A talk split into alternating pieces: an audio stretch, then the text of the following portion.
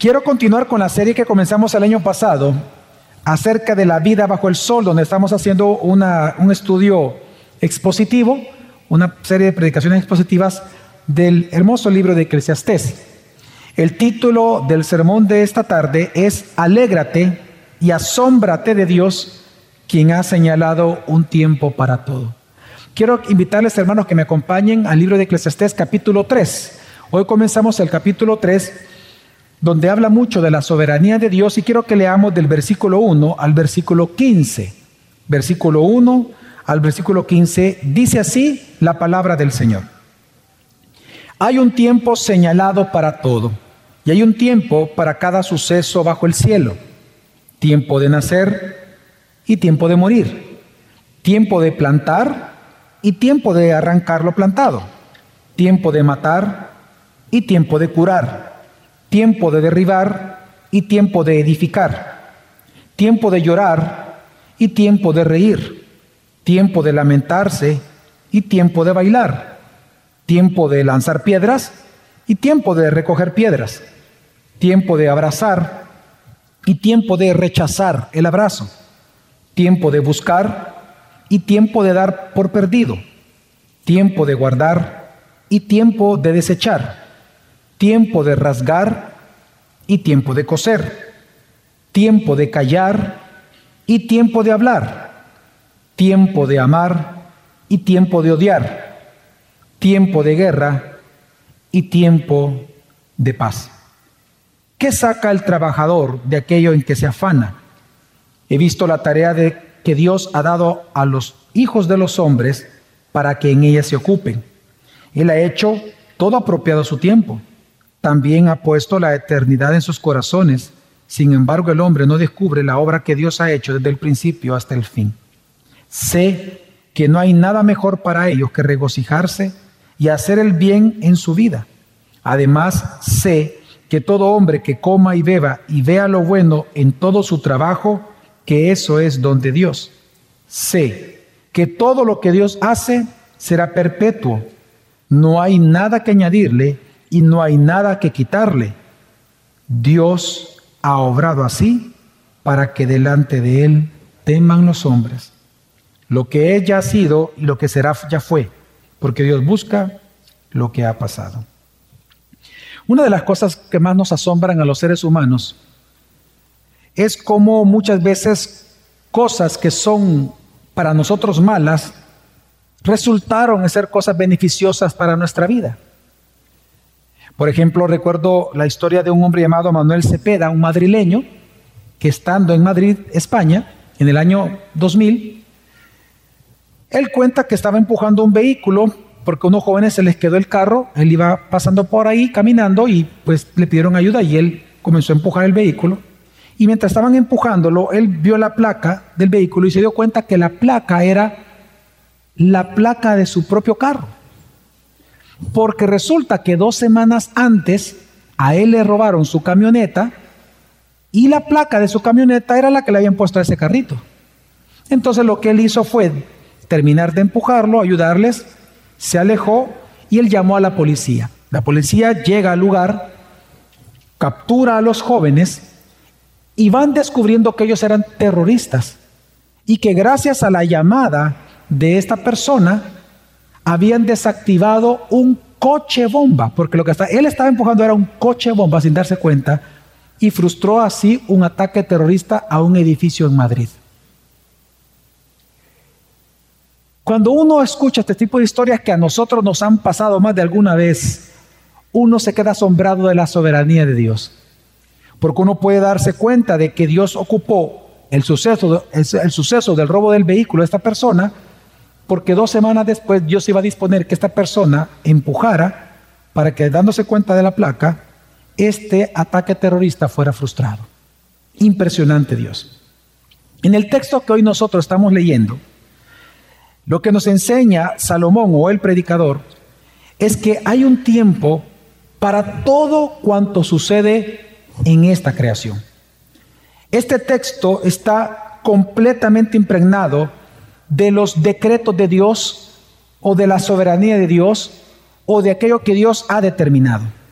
El texto nos va a enseñar, hermanos, de que Dios ha determinado todo lo que sucede y todo lo que ha sucedido y todo lo que sucederá, pero sin embargo, eso es parte de la frustración de la humanidad bajo el sol.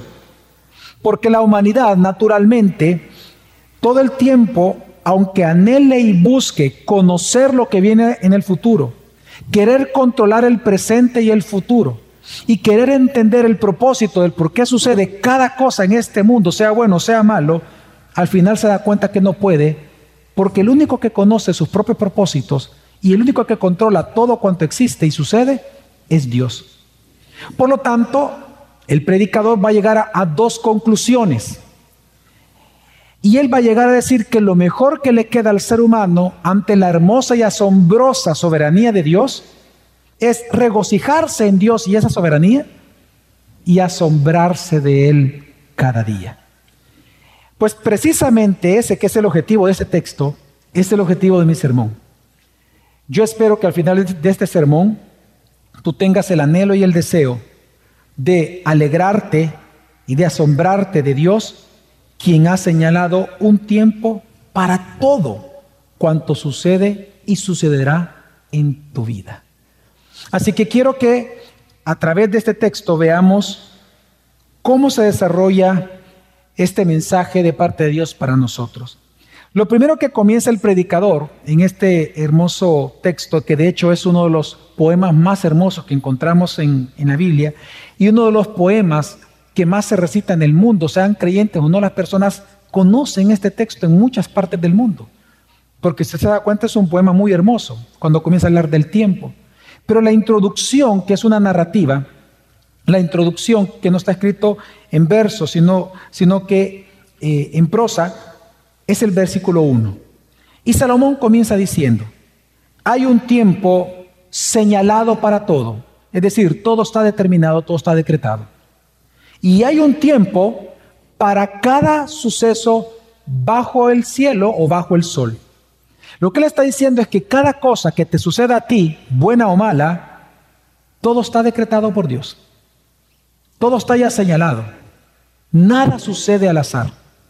Entonces él para demostrar esta realidad, él va a tomar de la realidad diferentes aspectos o sucesos, incluso emociones humanas, para que nos demos cuenta que aún tus propias emociones, aunque son tuyas, surgen porque hay algo que Dios controla a tu alrededor, para que te haga sentir así, y que todo está bajo la soberanía de Dios. Y por eso es que en el poema vemos que él comienza hablando acerca del el ciclo de la vida. Todo el poema es un poema de contrastes, son, son en pares que va este poema, y la palabra tiempo es la que más se repite. Comienza diciendo que hay un tiempo de nacer y un tiempo de morir. Lo primero que él establece aquí es que así como tú y yo no pudimos controlar el día de nuestro nacimiento, así también tú y yo no podemos controlar el día en que vamos a morir, solo Dios lo sabe. Luego él dice, hay tiempo de plantar y tiempo de arrancar lo plantado. Él está haciendo una referencia a un aspecto agrícola de la vida de las plantas. Y él dice, hay un tiempo de sembrar, hay un tiempo de plantar, mi papá, por ejemplo, que fue ingeniero agrónomo, él me enseñó de que un árbol de papaya tiene un momento específico en el cual tiene que ser sembrado. No puede ser sembrado en cualquier estación, porque si no se muere la planta. Hay un tiempo apropiado para sembrar. Así que si tú siembras, tú, no Dios, tú siembras en el tiempo apropiado que Él en sus estaciones ha establecido, entonces tú vas a cosechar en el tiempo establecido para la cosecha. Así que hay un tiempo de plantar y un tiempo de arrancar lo plantado. Ahora, luego él pasa a actividades de preservación. Él dice, hay un tiempo de matar y un tiempo de curar. ¿Cuándo es un buen tiempo de matar? En tiempos de guerra. ¿Cuándo es un buen tiempo de matar? En defensa propia. Tenemos que entender la diferencia entre matar y asesinar.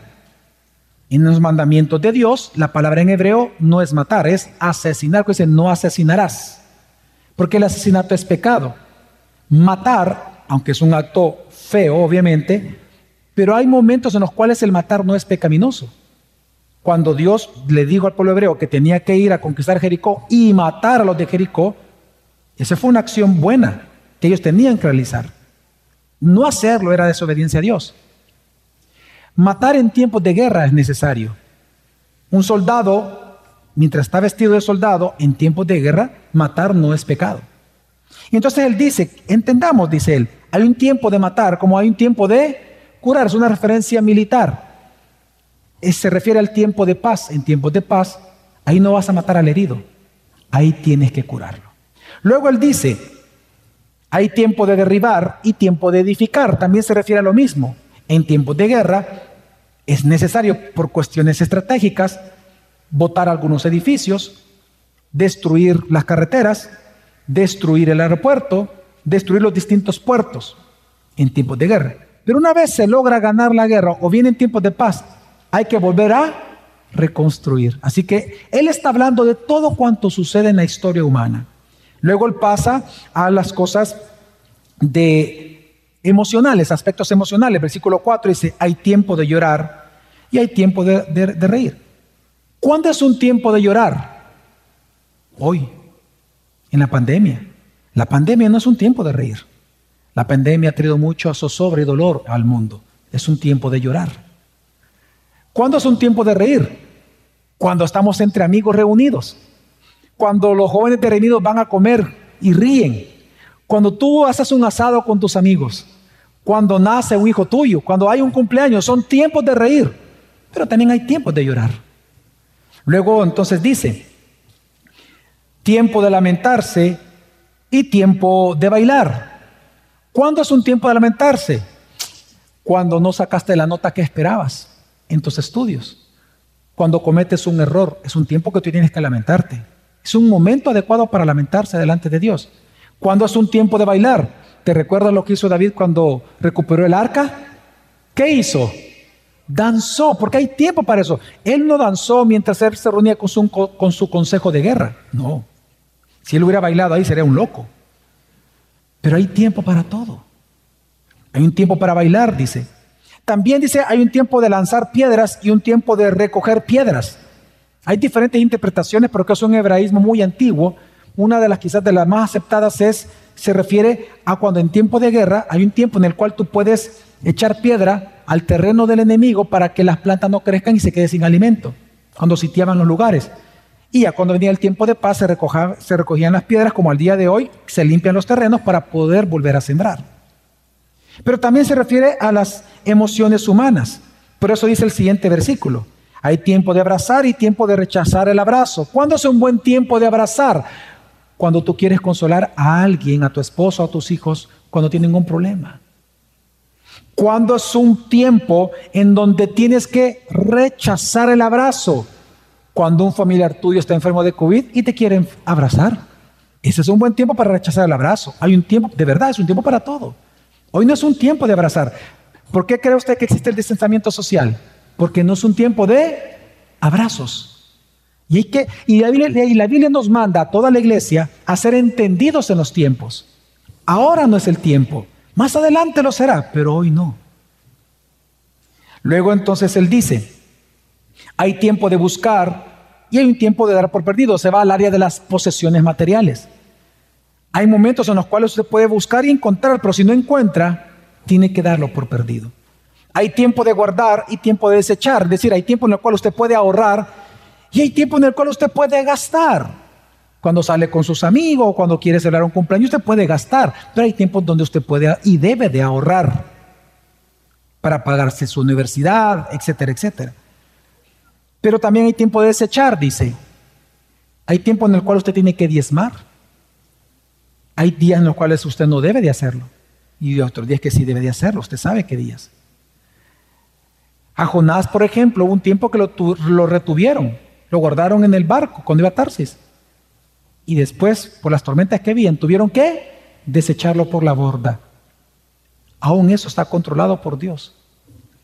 Y entonces luego él dice, se va a la parte de la comunicación personal. Hay tiempo de rasgar las vestiduras, un hebraísmo muy conocido por nosotros, y hay un tiempo de coser, es decir, hay un tiempo para humillarse ante Dios.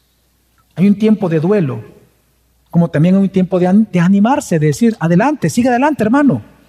Luego dice, hay un tiempo de callar y hay tiempo de hablar. ¿Cuándo es un buen momento para callar? Cuando te están ofendiendo, porque dice la Biblia que la blanda respuesta calma la ira. Un buen tiempo de callar es cuando alguien te está discutiendo feo delante de ti.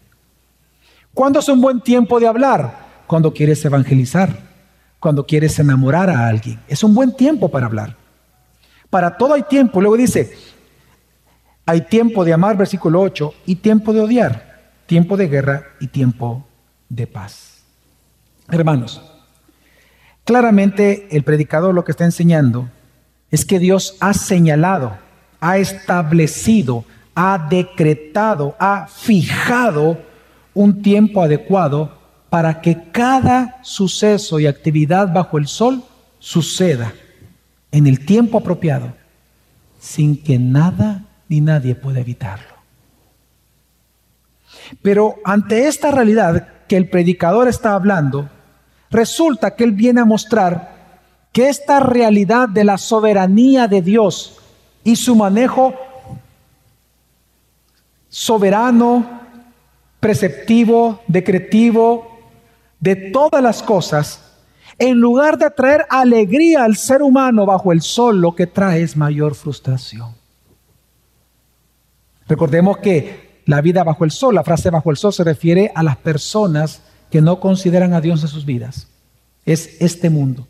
Así que a la humanidad bajo el sol, el escuchar de que Dios es soberano, que Él ha determinado todo cuanto sucede, les es frustrante.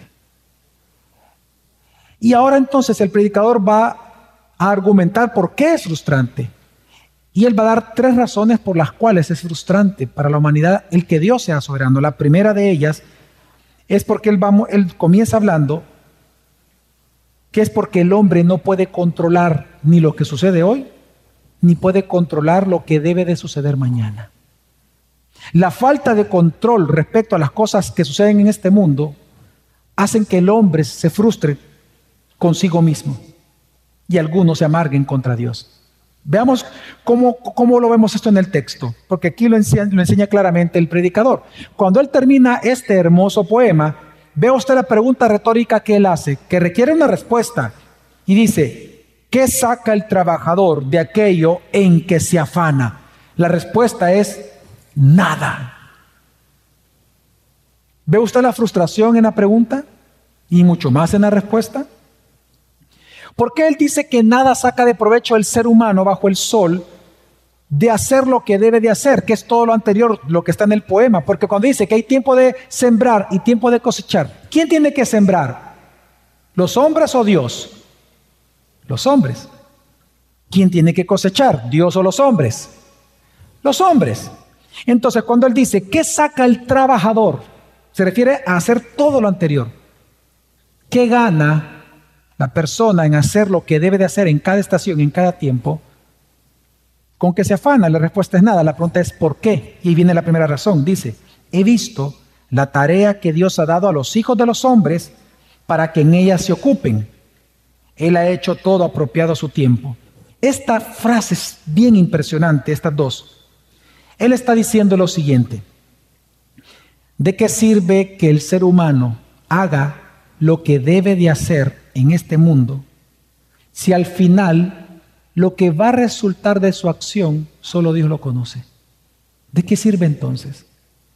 Lo que él está diciendo es, he visto la tarea que Dios ha dado a los hijos de los hombres y se ocupan y se afanan, dice. Pero qué frustrante, porque al final no va a resultar lo que ellos esperan, sino que siempre va a suceder lo que Dios ha determinado que sea apropiado o hermoso en su tiempo. Es lo que está explicando aquí, hermanos. Él se pregunta, ¿de qué sirve hacer el bien ¿De qué sirve, hermano, hacer lo que se debe de hacer si solo va a suceder lo que Dios ha ordenado? Vámonos ya a, considerando el texto, considerando el, el poema. ¿De qué sirve que usted haga bien la tarea de sembrar en el tiempo que hay que sembrar? ¿De qué sirve que usted haga perfectamente la tarea de cosechar? ¿De qué sirve que usted mate en el tiempo de matar, cure en el tiempo de curar, ame en el tiempo de amar, si después de hacer esas cosas usted no puede asegurar lo que va a ocurrir? Qué frustración, hermanos, para el predicador darse cuenta que ni haciendo bien lo que él debe de hacer, él puede asegurar lo que va a ocurrir en su vida al día siguiente. Pues él se ha dado cuenta de que todo lo que va a ocurrir al día siguiente, independientemente de lo que usted haga hoy, va a ser aquello que Dios dice ha hecho apropiado a su tiempo. Le voy a dar un ejemplo. Las mamás tienen un gran privilegio. Ellas han experimentado muchos tiempos, las mamás. Hay un tiempo para parir al bebé y hay un tiempo para cargarlo. Hay un tiempo para bañarlo y hay un tiempo para alimentar a los bebés. ¿Estamos de acuerdo? ¿Estamos de acuerdo? Pero ni la mejor mamá del mundo, ni la más perfecta mamá del mundo, haciendo eso a perfección, puede asegurar que al día siguiente su hijo su bebé amanezca vivo. El único que puede asegurarlo es Dios. ¿Cuántos bebés mueren, mueren súbitamente en las noches? Usted puede ser la mejor mamá del mundo, de verdad. Y usted puede cargar correctamente a su hijo. Solo es una cuestión que venga la tía, el tío, su hermana, su hermano. ¡Ey! Déjame cargar a mi sobrino. Sí, claro, míralo, qué lindo. Y que de repente él, recibiéndolo, se le cae, cae de cabeza y muere. O queda mal para toda la vida. Tú no puedes controlar eso, por más que quieras controlar tu vida. Y es lo que el, predicador dice, qué frustrante. Qué frustrante para el ser humano sin Dios darse cuenta de que Dios es un Dios soberano que ha decretado todo cuanto sucede y por más que tú te esfuerces en este mundo, nunca va a pasar lo que tú quieres, sino lo que Dios quiere. Por eso Jesús en el Sermón del Monte, Mateo 6:27 dice, ¿quién de ustedes por ansioso que esté puede añadir una hora al curso de su vida? Por más que te afanes, tú no puedes agregar un centímetro más a tu estatura, aunque pases brincando todo el día. Por más que te afanes, tú no puedes alterar las estaciones. Por más que tú te afanes, no puedes evitar enfermar de COVID. Cuando Dios quiera que tú te enfermes, te vas a enfermar. ¿Cuántos testimonios hemos escuchado de médicos y personas que se han cuidado increíble? Ellos describen cómo se han cuidado, se han puesto de esos trajes casi espaciales solo para que un día se enfermaron de COVID. Y otros que andan casi cuadriculada la mascarilla simplemente no se enferman. ¿Cuántos, por ejemplo, han planificado o planificaron la boda perfecta, el matrimonio perfecto? la profesión perfecta, el viaje perfecto de sus sueños. Planificaron las vacaciones perfectas y no resultó como lo esperaban. Así que la primera razón por la cual, al entender la soberanía es que para todo hay tiempo, frustra al hombre es porque no puede controlar lo que va a suceder. La segunda razón que establece el predicador es que el ser humano no puede conocer lo que va a suceder. Lo primero es que no lo puede controlar, ahora es que no lo puede conocer. Versículo 11, parte B, dice, también ha puesto la eternidad en sus corazones, sin embargo el hombre no puede descubrir la obra que Dios ha hecho desde el principio hasta el fin. Lo que está explicando el predicador, hermanos, es que Dios ha puesto eternidad en nuestros corazones. Esa frase tan enigmática y tan potente, lo que significa es un hebraísmo muy importante que lo que significa es que Dios te ha creado, porque fuiste creado a imagen y semejanza de Dios. Todos los que estamos aquí somos seres reflexivos, que cuando ocurre algún suceso, cuando experimentamos algo, reflexionamos y pensamos hacia el futuro. Y queremos nosotros pensar por qué está sucediendo lo que está sucediendo y para qué está sucediendo. ¿Acaso no es la pregunta que surge en el ser humano con, el, con la pandemia que está ocurriendo? Que la pregunta no solamente es por qué el coronavirus, sino ¿para qué la pandemia? ¿Por qué existe? Es decir, Dios, hermanos, te ha creado un ser reflexivo sobre el futuro, sobre lo eterno, sobre el propósito y el fin último de todo cuanto sucede. Pero el problema es que aunque tú quieres saber lo que va a suceder el día de mañana y el por qué va a suceder, tú no puedes saberlo. Y esa incertidumbre es la que causa y produce frustración y ansiedad en los seres humanos.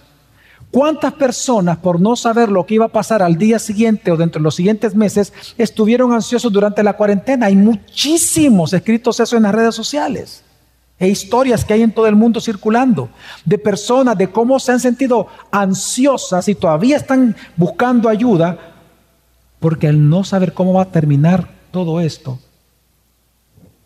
entraron en ansiedad. ¿Por qué existen los seguros? Los seguros. ¿Acaso no es porque tú no sabes lo que va a ocurrir mañana y por lo tanto trata de asegurar tu presente? Hay seguros de vida, hay seguro de daños a terceros, hay seguro en contra de los incendios, pero, pero, el ser humano tiene tantos, tantas ansiedades porque no sabe lo que va a ocurrir en el futuro, que hasta existen seguros en contra de abducciones extraterrestres. ¿Sabías tú que hay gente que paga por eso? Ellos dicen, no voy a hacer que un día un extraterrestre me lleve, así que el seguro me tiene que pagar todo daño que eso me cause. Ahora, tienes que demostrar que un extraterrestre te llevó. También hay seguros en contra de embarazo por extraterrestres. ¿Y por qué estás embarazada? ¿Un extraterrestre me embarazó? ¿Tú sabías que hay seguros también, por ejemplo, la Aniston, esta actriz, tiene asegurado su cabello por 1.5 millones de dólares? Julia Roberts tiene asegurada su sonrisa por 28 millones, 26, perdón, millones de dólares. Tú sabes que Cristiano Ronaldo tiene aseguradas sus piernas por 100 millones de dólares y Lionel Messi por 50 millones. Los seguros lo que nos dicen es que por cuanto el ser humano no puede ni siquiera controlar ni saber lo que viene, trata de vivir seguro hoy. O asegurar su futuro, pero no puede. Y lo tercero que causa frustración, que también le enseña el predicador, es que el ser humano también vive así, con frustración ante la soberanía de Dios, porque al final se da cuenta que nuestra incapacidad de no controlar ni saber lo que viene en el futuro es porque Dios intencionalmente así nos hizo. Y ese es el clímax de la amargura del hombre contra Dios. El clímax de su frustración es conocer que para Dios tanto lo bueno como lo malo que sucede en este mundo es apropiado en su tiempo. Versículo 11. Él ha hecho todo apropiado en su tiempo. En otras versiones dice, Reina Valera, Dios ha hecho hermoso todo en su tiempo. Pero se refiere al decreto de Dios que nadie lo puede cambiar. Y eso es lo que sucede. El ser humano siempre ha creído que es injusto para nosotros sufrir. Y por lo tanto, al darse cuenta que Dios controla todo eso, se frustra. Es más, quiero hacer con ustedes un ejercicio. Advierto a los que no son cristianos y a los que de verdad tienen una debilidad en su fe, que lo que le voy a decir lo va a frustrar y le va a impactar. Una de las preguntas más recurrentes que nos hacen a los pastores es ¿por qué existe la maldad en el mundo si Dios es un Dios de amor? Pero si esa pregunta la llevamos un poco más allá, por ejemplo en el seminario, es bien normal que algunos alumnos pregunten, bueno, pero si Dios decretó todo, pastor, ¿Por qué existe Satanás? Es más, porque Dios permitió el pecado. ¿Y no Él es bueno, pues? ¿Y no Él es justo? ¿Y no Él es amoroso? ¿Por qué existe el pecado? ¿Por qué existe Satanás? ¿Por qué existe la maldad? La respuesta bíblica es, existe Satanás, existe el pecado, porque para Dios es bueno que existan.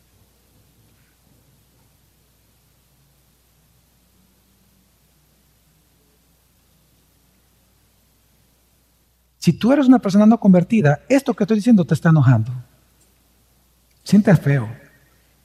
¿No sientes raro en tu carne pensar de que para Dios es bueno que su iglesia sufra?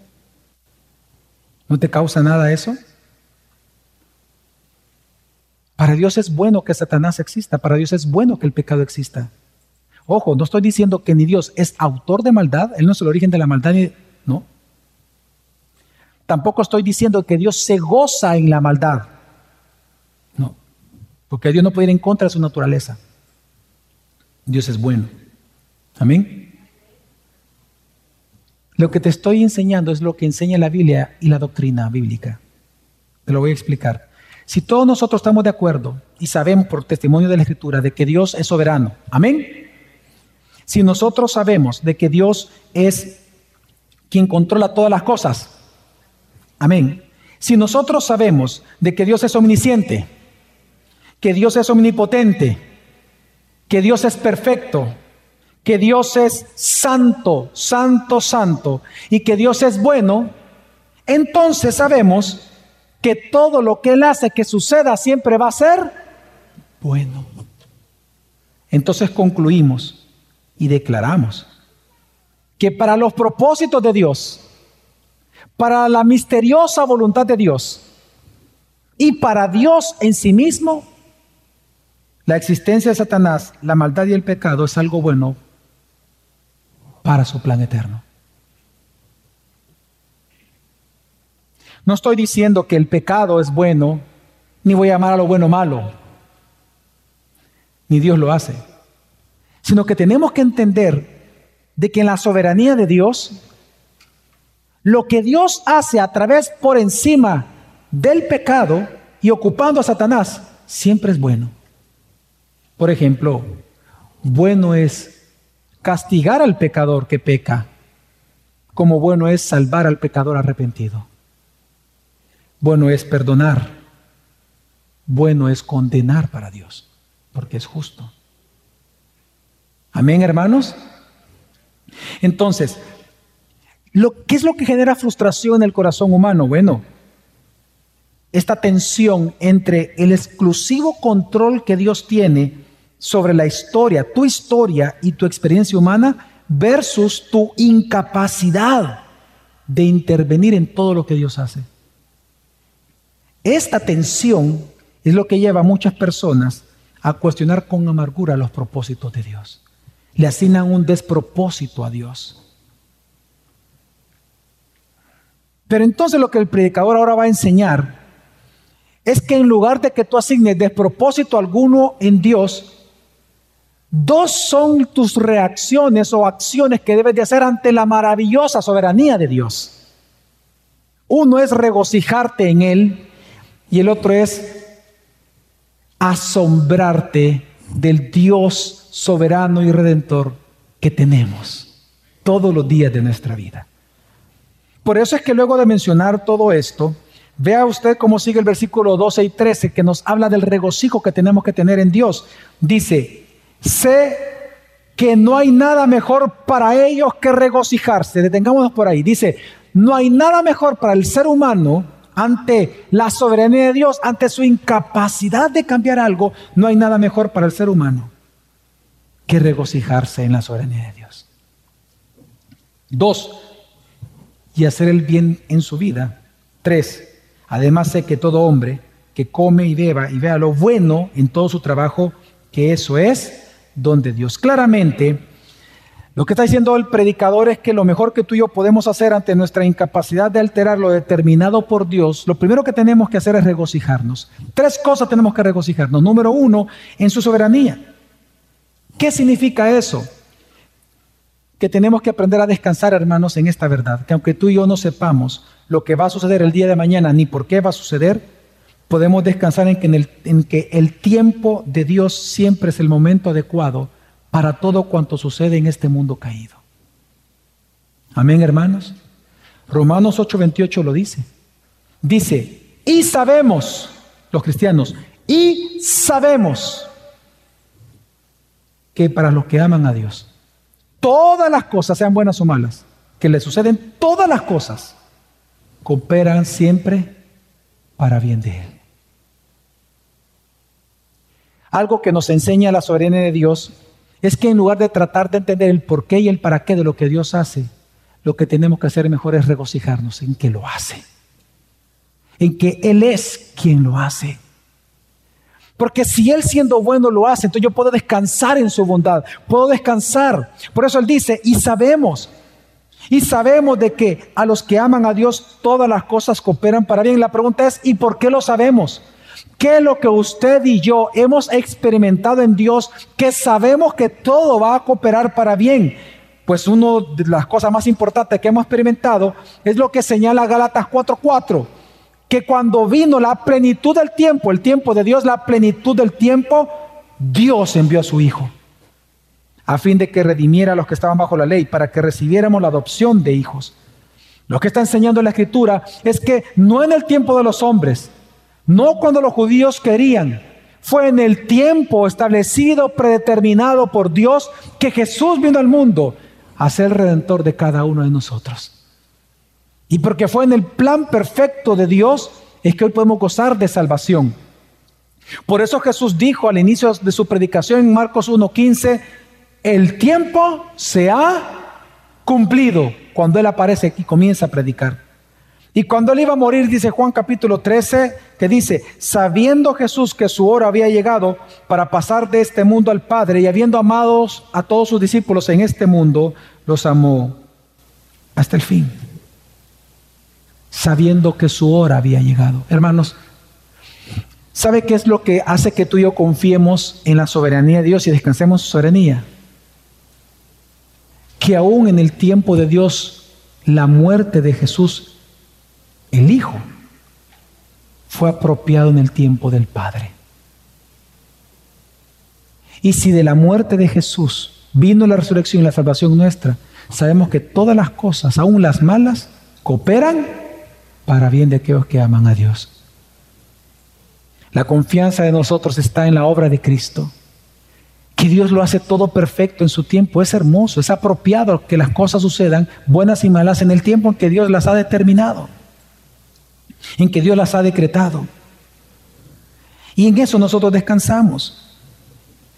Bueno, perdón, malo fue para aquellos que perdieron el vuelo, que se estrellaron en las Torres Gemelas perder el vuelo.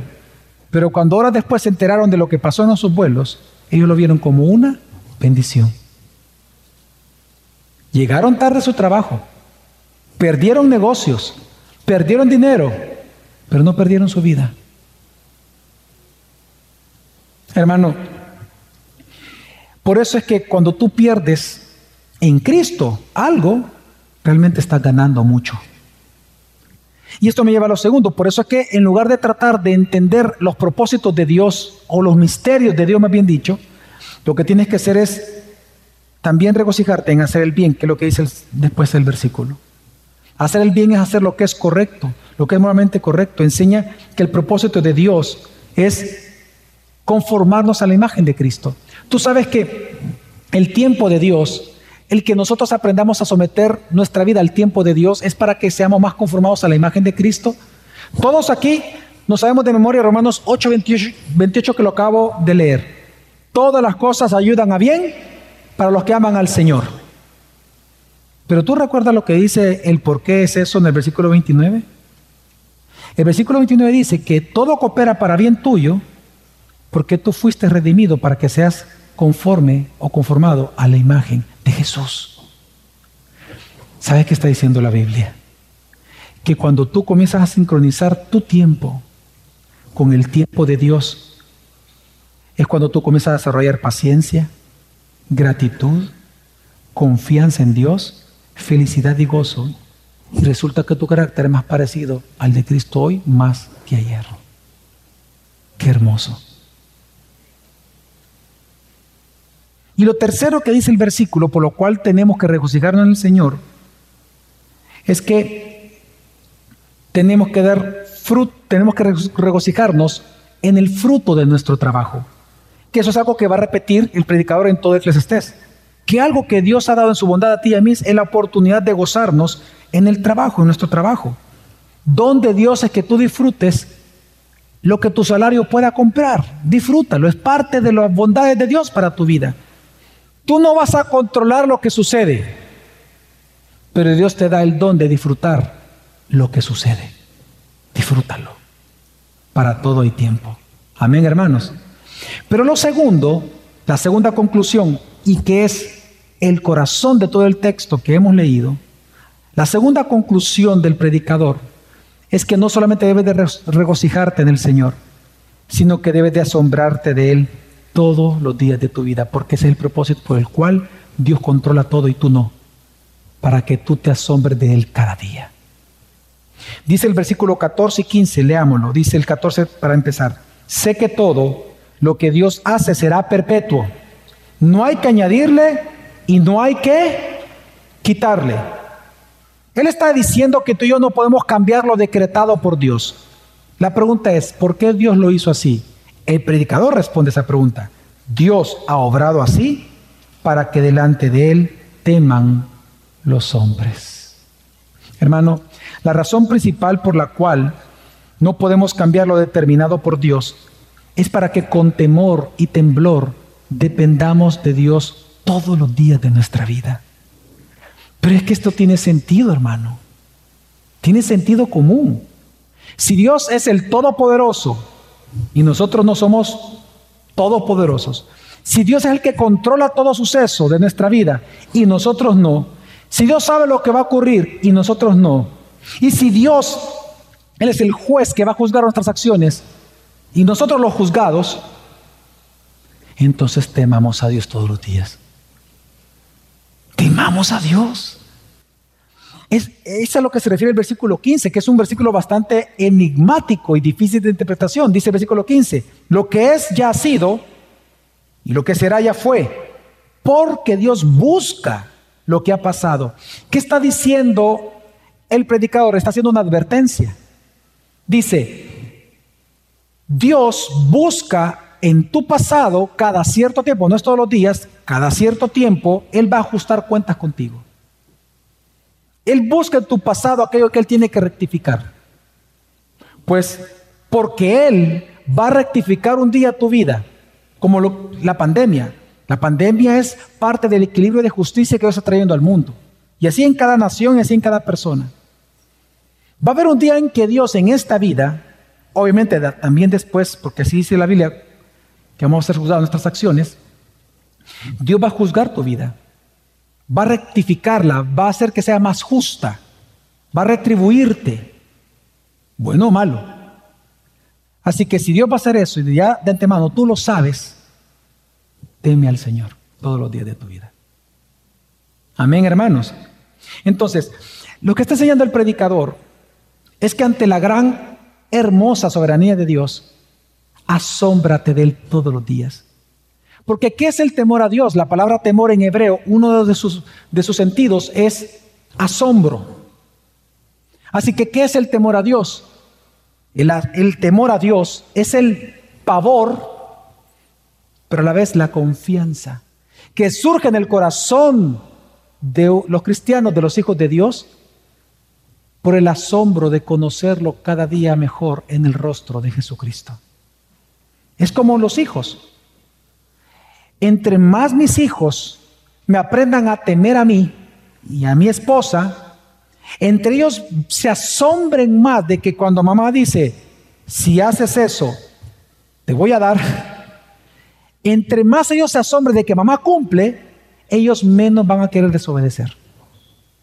El temor, hermanos, en la Biblia es importante porque el temor es el combustible para la correcta adoración y la correcta vida piadosa delante de Dios todos los días de nuestra vida. Sin temor, tú nunca vas a obedecer a Dios porque no le temes. Vas a ser rebelde contra Él. Así que, ¿por qué Dios, por qué Dios, Él señala un tiempo para cada cosa y tú no puedes hacer nada para evitarlo? Para que le temas, para que te asombres delante de Él para que callando con tu mano tu boca, tupándote tu boca con tu mano, tú puedas, como dice el libro de Job, tú puedas quedar asombrado de Él y vivir a sus pies todos los días de tu vida. Filipenses 2.12 dice, ocúpense en su salvación con temor y con temblor. El temor a Dios es el combustible para la vida piadosa, para la vida cristiana, para la correcta adoración. Hebreos también 12 dice, versículo 28, que por cuanto Dios nos ha dado un reino inconmovible, sirvamos, le dice, agradezcámosle como ofreciendo a Dios un servicio aceptable con temor y con reverencia. Hermano, teme al Señor, asómbrate de Dios. Asómbrate de Dios todos los días en el rostro de Jesús. Para eso Dios hace que nosotros veamos nuestra propia incapacidad de controlar las cosas. Para que nos asombremos de Él todos los días. Mira la diferencia entre Marta y María. Marta no miraba a Jesús con el mismo temor con que María lo miraba. Y María, porque temía a Jesús, quedaba asombrada de Él es que cayó a los pies y comenzó a escucharlo. Ya te diste cuenta tú y búscalo en tu casa que la palabra más repetida después de los milagros que aparecen en los cuatro evangelios de Jesús, los cuatro los milagros que él hacía, la palabra que sigue es y se maravillaron y se asombraron y tuvieron temor preguntándose, ¿y quién es este que hasta los vientos le obedecen?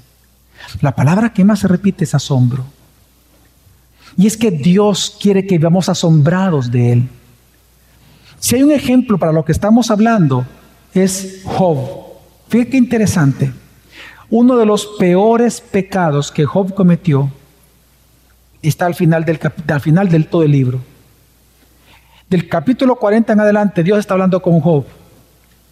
Y uno de los pecados que Job cometió es asignarle, como lo que estamos leyendo aquí, asignarle un despropósito al actuar de Dios sobre su vida.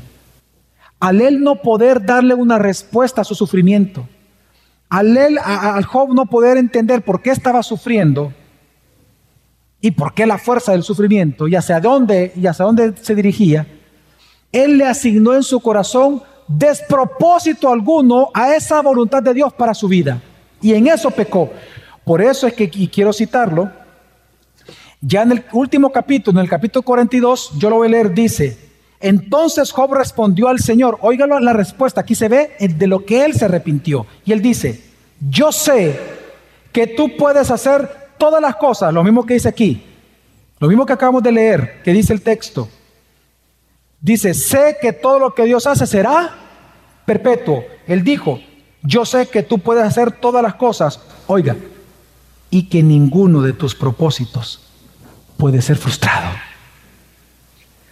¿Quién es este que oculta el consejo sin entendimiento? Porque Dios le preguntó eso al inicio de la conversación. Y él dice, ¿quién es ese que oculta tu consejo, Dios, porque no entiende lo que está pasando? Él dice, soy yo. Y por eso luego él dice, por tanto, he declarado lo que yo no entendía, Dios. Cosas demasiado maravillosas para mí, asombro, que yo no sabía. Escucha y ahora hablaré, te preguntaré y tú me instruirás. Y por eso es que en la conversación que tuvo con Dios en el capítulo 40, Job llega a decir, mejor con mi mano tapo mi boca y no hablaré otra vez más cosas que te asignen despropósito alguno de lo que me pasa a mí en este mundo. Para eso es que Dios ha hecho las cosas así. Para que le temamos, para que nos asombremos y le sirvamos. Jesús dijo en Hechos 1.7, no les corresponde a ustedes ni a mí. Dice, no les corresponde a ustedes saber los tiempos ni las épocas que el Padre ha fijado con su propia autoridad. La vida cristiana no se trata de descubrir los misterios de Dios. La vida cristiana se trata de glorificar a Dios y gozarnos en ello todos los días de nuestra vida. Por lo tanto, asómbrate. Asómbrate de Dios. Asómbrate, hermano, de que todo lo que Dios hace en su tiempo siempre es hermoso y apropiado. Asómbrate de que en Cristo todo lo que sucede en tu vida, sea bueno o malo, ayudará para bien. Asómbrate que las intenciones de Dios para con tu vida siempre son buenas, agradables, perfectas, llenas de gracia y de amor por ti.